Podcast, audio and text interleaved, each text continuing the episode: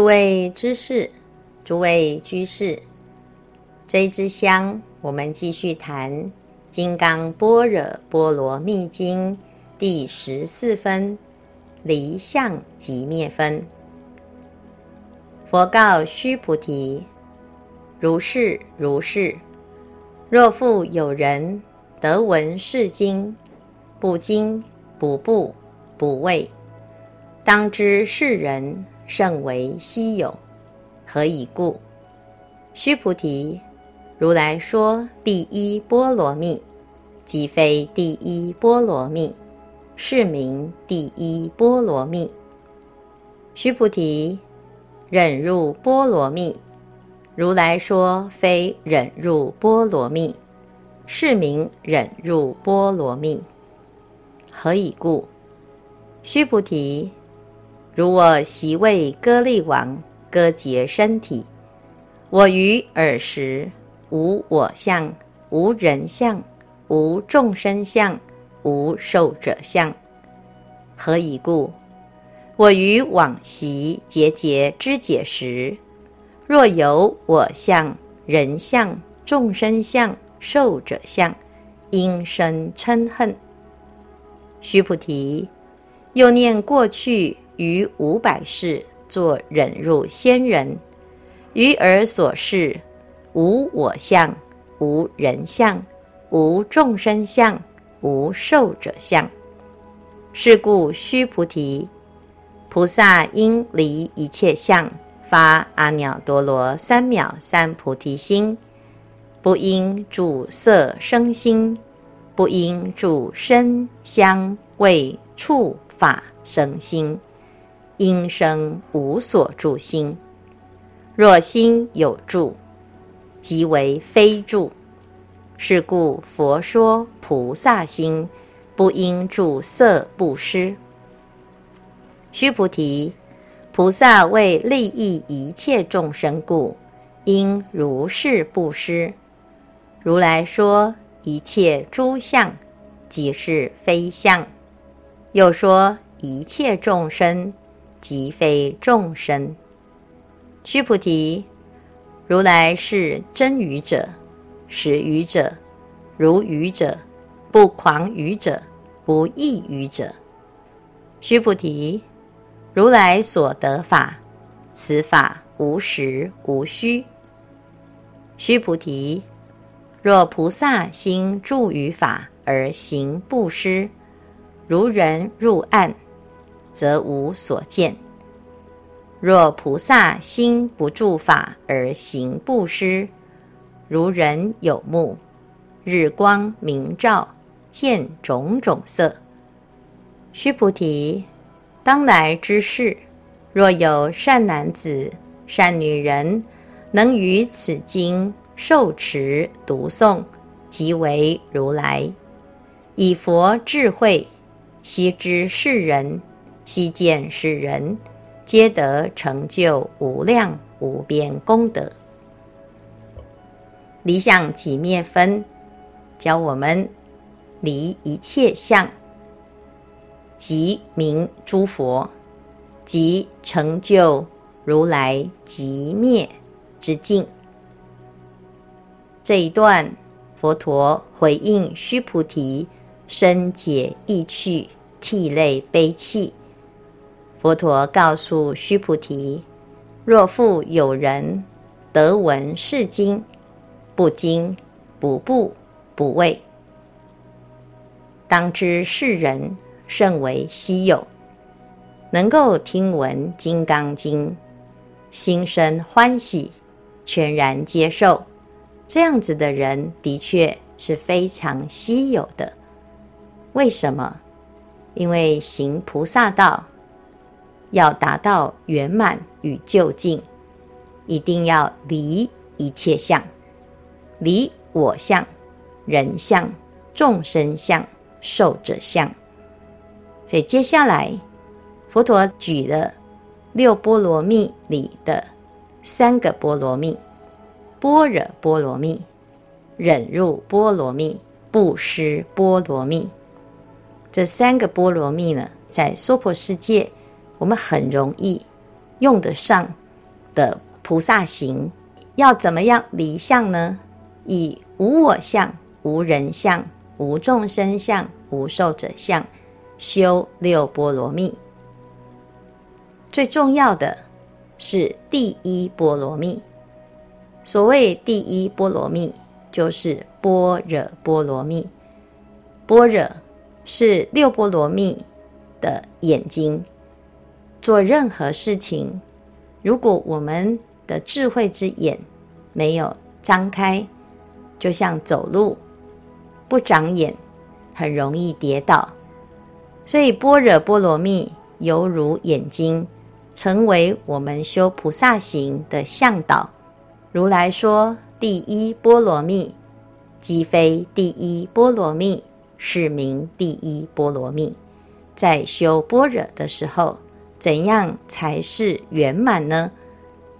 要能够不即不离，不着我相、人相、众生相、寿者相，那么就没有一个我在修般若波罗蜜，也没有般若波罗蜜之法，就是在修般若波罗蜜，从空假中。从非即的角度来谈如何修得圆满。接下来这一段非常重要的一个举例，就是佛陀以他自己过去作为忍辱仙人，借由歌利王割截身体圆满的忍辱波罗蜜的修行。过去五百世以来。佛陀作为忍辱仙人，在山里修行。有一天，歌利王带着他的妃子来到了山间游行，走累了，歌利王就在休息，妃子就四处逛逛，见到忍辱仙人在修行，妃子们觉得很好奇，请教忍辱仙人在做什么。忍辱仙人。就为妃子们开示修行的法要，妃子们很有善根，听得津津有味，忘记他们的主子歌利王正在睡觉。歌利王醒过来，发现妃子们通通不在他身边，到处寻找，发现妃子们竟然围着一个不知哪里来的野人，说得正高兴。歌利王非常生气，马上指责忍辱仙人：“你勾引我的妃子。”忍辱仙人说：“没有，他们很有善根，他们在听我解说修行的法门。”歌利王不由分说，非常的生气。他说：“我不相信你一定是在勾引我的妃子，我是修忍辱的人。”怎么有可能对你的妃子动心呢？格利王说：“既然你在修忍辱，那么我就让你忍忍看，看你忍不忍得住。”格利王拿起他的剑，就把忍辱仙人的手跟脚割下来，看你还能不能忍得住？你心里一定很恨我。忍辱仙人遭遇了如此非礼的对待，在节节之解时，他非常的平静。他跟歌利王说：“我非但不怨恨你，而且呢，我要感谢你给我这样一个考验跟境界，反而帮助我圆满的忍辱波罗蜜的修行。将来我成佛，一定第一个度你。”忍辱仙人的回应让歌利王非常的惊讶，他更加的不信。他说：“我不相信这个世间有人遇到这种对待时能够不生嗔恨，还要发愿度我。你根本就是在说笑话。你要怎么证明给我看呢？”忍辱仙人说：“如果……”我所发的誓愿是真实的，天地为证，我的手脚马上复原。他的手脚果然就恢复原状。修行难免遇到各式各样的境界，有合理的，有不合理的。不管合不合理，境界就是境界。佛陀说：“为什么我在面对歌利王如此非礼的对待时，能够真的不起嗔恨心呢？主要的原因，并不是因为歌利王的气势强大，我们不敢对抗。主要的原因，是因为当时佛陀的心无我相、无人相、无众生相、无寿者相。因为远离了四相，心是在极灭的境界。极灭是不起烦恼，如如不动，如此的状态就没有什么境界能够伤害得了。佛陀说，如果当时哪怕有那么一念的我相、人相、众生相、寿者相，一定升起嗔恨心。你在生气吗？只要还有那么一点点气，哪怕只有心里面的一点点的不舒服、不自在，最根本的原因一定不是境界的问题，不是境界强大不强大、合理不合理，不是那个人可恶或者是可爱，而是我们起了。我相、人相、众生相、寿者相，所以我们修忍辱啊，一定要反求诸己，而不要在境界上分别计较。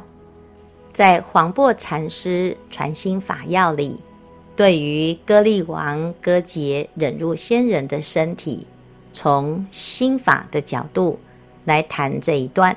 有人问。如我习为歌利王割截身体如何？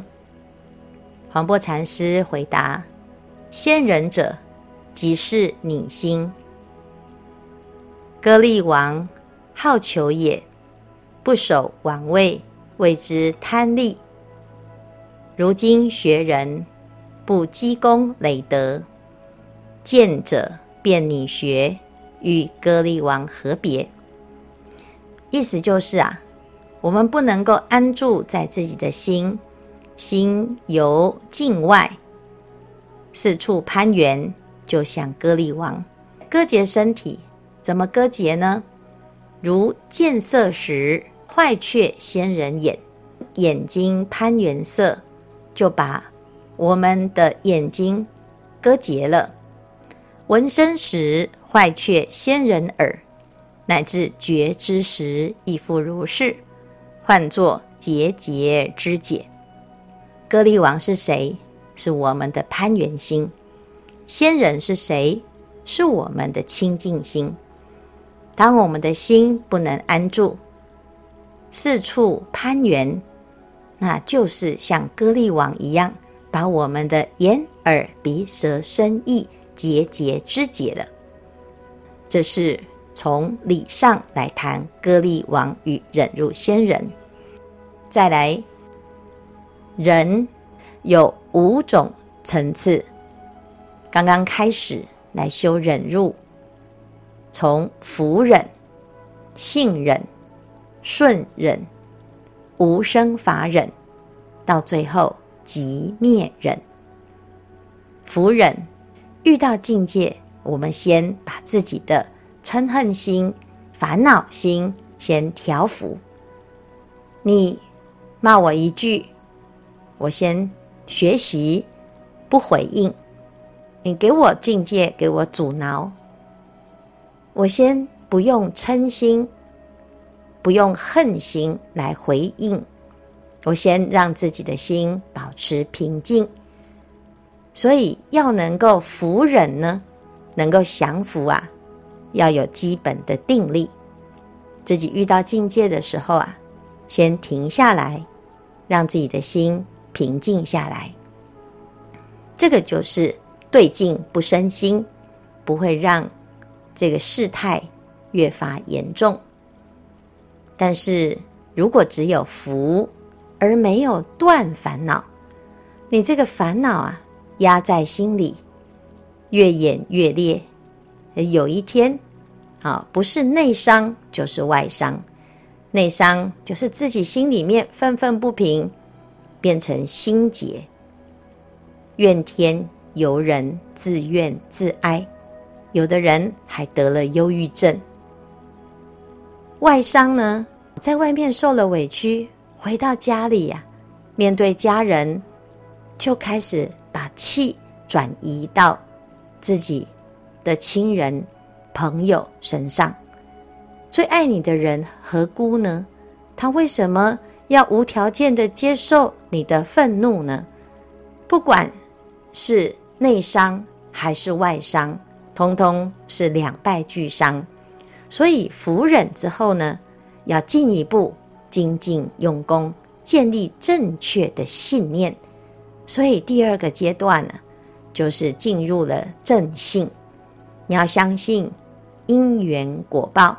相信缘起性空，相信人人皆有佛性，相信这是自己发菩提心的因缘，把境界作为我们道业增进的逆增上缘。最好用的就是《金刚经》这一段。佛陀为了要让大众啊相信佛陀的方法是就近有效方法，他自己作为忍辱仙人。跟歌利王对应的结果呢？看起来忍辱仙人受了种种的委屈，竟然一点都不回应。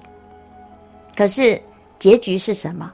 结局就是在这一生当中，佛陀修行圆满，成就佛的果位。歌利王呢？歌利王成为佛的第一个弟子乔成如啊。乔成如为什么有得度因缘呢？因为佛陀过去在遇到乔陈如作为歌利王对他的不合理对待的时候，佛陀不但不会以牙还牙、以眼还眼，反而发了誓愿要度化歌利王。随着佛陀的愿力，歌利王到了这一世。成为佛陀的第一个弟子。我们光是看到这个因缘的变化，一般我们所谓的冤亲债主都是冤冤相报。你这一生杀我，下一生就换我杀你，一命抵一命。但是命运之轮到了佛陀的身上，他竟然改写了剧本。歌利王。割截了忍辱仙人的身体，人入仙人回应以无比的慈悲跟愿力，势必要度你，让你成就阿罗汉的果德。所以这一生呢，他就终止了他们冤冤相报的宿命，而变成师徒互相度化、互相成就的殊胜法缘。我们看到佛陀的示范，我们要选择如何面对我们生命中的歌利王呢？我们是忍辱仙人吗？还是以牙还牙、以眼还眼的模式，继续纠缠，继续恩怨情仇，一生又一生无有止境呢？佛法提供了我们。另外一种人生的选择，命运的主导权是掌握在我的手上。当时忍辱仙人也是如此的深信，会不会成佛是自己的选择，而不是你遇到谁。遇到阻碍你的人，你把它作为逆增上缘，反而更策立你的用功。成就你的忍辱，如果能够转进，表示你的智慧已经升起了。这个就是信任。当我们有正确的观念、正确的信念，你面对一切境界就能够转。因此，碰到任何状态，你都能安忍于心。渐渐的，就开始顺行了。所谓的顺忍，事事如意，事事顺心，其实是因为当我们面对境界的时候，我们是随缘的，知道这一切的因缘法，顺应着因缘而随缘不变。不变的是我们的发心，是我们的清净。不管走到哪里，始终都用自己最正向的态度来面对所有的境界，什么都是好境界。过去有一个大王，身边有一个很有智慧的臣子，跟大王说：“好事情不一定是好事情，坏事情也不一定是坏事情哦。”有一天，大王跟臣子啊出去巡游，走在山中，大王心情很好，觉得今天一切很顺利。路边有一棵苹果树，树上结实累累。他跟大臣说：“我想要吃苹果。”这个大臣马上就帮他摘了一颗最饱满、最大的一颗苹果。大王非常高兴，突然说。今天我自己来削苹果。大臣把刀子拿给大王，大王从来没有自己削过苹果，削着削着不小心啊，把他的手指的一片肉给削到了，顿时血流如注，痛得哀哀大叫。这时候啊，大臣不但没有安慰国王，还又在。他的耳边告诉国王说：“国王啊，没关系，坏事不一定是坏事哦。”国王啊，真的是无法忍受，就叫他闭嘴。他说：“你走，我现在心情不好，啊，你不要让我看到。”大臣呢，只好啊，悻悻然的离开了国王。这个国王啊，这心情不好，就瞎走乱走，不小心啊，就迷路了。眼见着天色已经晚了，突然之间呢，山里面跑出来一群野人，叽里咕噜的就把大王给五花大绑回去了。原来啊，这些土人要祭天，需要找一个活人，全身上下都扒光，绑在祭祀台上。大王想，这下子完蛋了，叫天天不应，叫地地不灵。哎呀，都怪我，就把这个大臣给赶走了。现在谁来救我？部落里面的祭司就出来检查今天晚上的祭品，从头检查到脚，从脚再检查到头。突然，这个祭司啊，指着国王的手，流血的手，摇摇头，叽里咕噜的，不知道在讲什么。把国王给放走了。哦，原来祭祀天神的祭品不可以见血，如果见血是不吉利的，而且这个祭品不可以留在他们的部落，要赶快放走。国王大难不死，很狼狈的逃回了皇宫。回到皇宫，就把大臣给找来。他跟大臣说：“你说的是对的，坏事不一定是坏事。”如果我的手没有受伤，那我今天啊难逃一死。我要谢谢你，啊，同时我也要对你道歉。我骂你一顿，把你赶走，你能够原谅我吗？大臣听完了国王的叙述之后呢，马上对着国王顶礼三拜，感谢国王，谢谢国王把我赶走。如果你没有赶走，现在躺在祭祀台上的就是我啊！塞翁失马，焉知非福。当我们遇到任何的不如意，遇到任何不顺遂，我们转念想一想，所有的发生必有其因缘。我们不妨利用这样子的因缘来用功。就譬如我们现在在疫情期间，因为疫情的关系，哪里都不能去，那么这时候呢，也未尝不是休养生息、精进用功的最佳时刻。假日不外出，在家静下心来写经，让自己的身心得到佛法的滋润，甚至于透过写经静心定心，还能够明心。哪怕只有念那么一句四句偈，成就无边的功德，开启无边的智慧。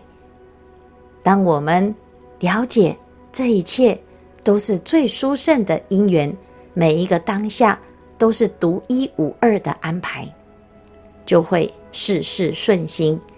这个所谓的顺忍就是如此。当我们了解诸法空相，不生。不灭，不垢，不净，不增，不减，就正到无生法忍。出地的菩萨断了我执，证了我空，断了法执，证了法空。所以无有生与法的分别，叫做无生法忍。依此。清净的本体，发大誓愿，实践布施、持戒、忍辱、精进、禅定、般若、方便、愿、力、智、十波罗蜜等觉妙觉智慧，达到究竟圆满，就是即灭忍，就是佛的境界。忍入波罗蜜。即非忍入波罗蜜，是名忍入波罗蜜。一样，依着无我相、无人相、无众生相、无寿者相来修忍辱波罗蜜。因此，在这里佛陀就做了一个小结：菩萨应离一切相，发阿耨多罗三藐三菩提心，离相而发心。离什么相？离。我相、人相、众生相、寿者相，发菩提心。接下来呢，到第三个就是布施波罗蜜。这布施是最容易入手的法门。佛陀就讲：不应主色布施，不应主声香味触法布施。那要怎么布施呢？为利益一切众生故，应如是布施，不为任何的目的，只为成就一切众生。佛陀再一次再强调，布施要离一切相。如果没有离相的布施呢，就是有所住。若菩萨心住于法而行布施，就像人入暗室当中。眼前什么都看不见。反之，若菩萨不住法而行布施，就像人双眼健全，加上日光明照，所以你可以看得清清楚楚。黄檗希运禅师讲，舍有三种层次：大舍、中舍与小舍。内外身心一切俱舍。犹如虚空，无所取着，然后随方应物，能所皆忘，这个是大舍。若一边行道不得，一边悬舍，把舍做一个转换，叫做悬舍，无希望之心，这个是中舍。若广修众善，有所希望，闻法知空。遂乃不着，这个叫做小舍。大舍如火烛在前，更无迷雾；中舍如火烛在旁，或明或暗；小舍如火烛在后，不见坑井。了解了这个道理之后呢，我们就依着《金刚经》里面所谈的，要不住法。而行布施，不住法就是离相，离相布施，就可以成就极灭的境界。最后，当来之世，若有善男子、善女人，能于此经受持读诵，佛陀就肯定，如此的善男子、善女人，一定可以成就无量无边功德，真正的达到明心见性、见性成佛，这个是真功德。今天的开示至此功德圆满，阿弥陀佛。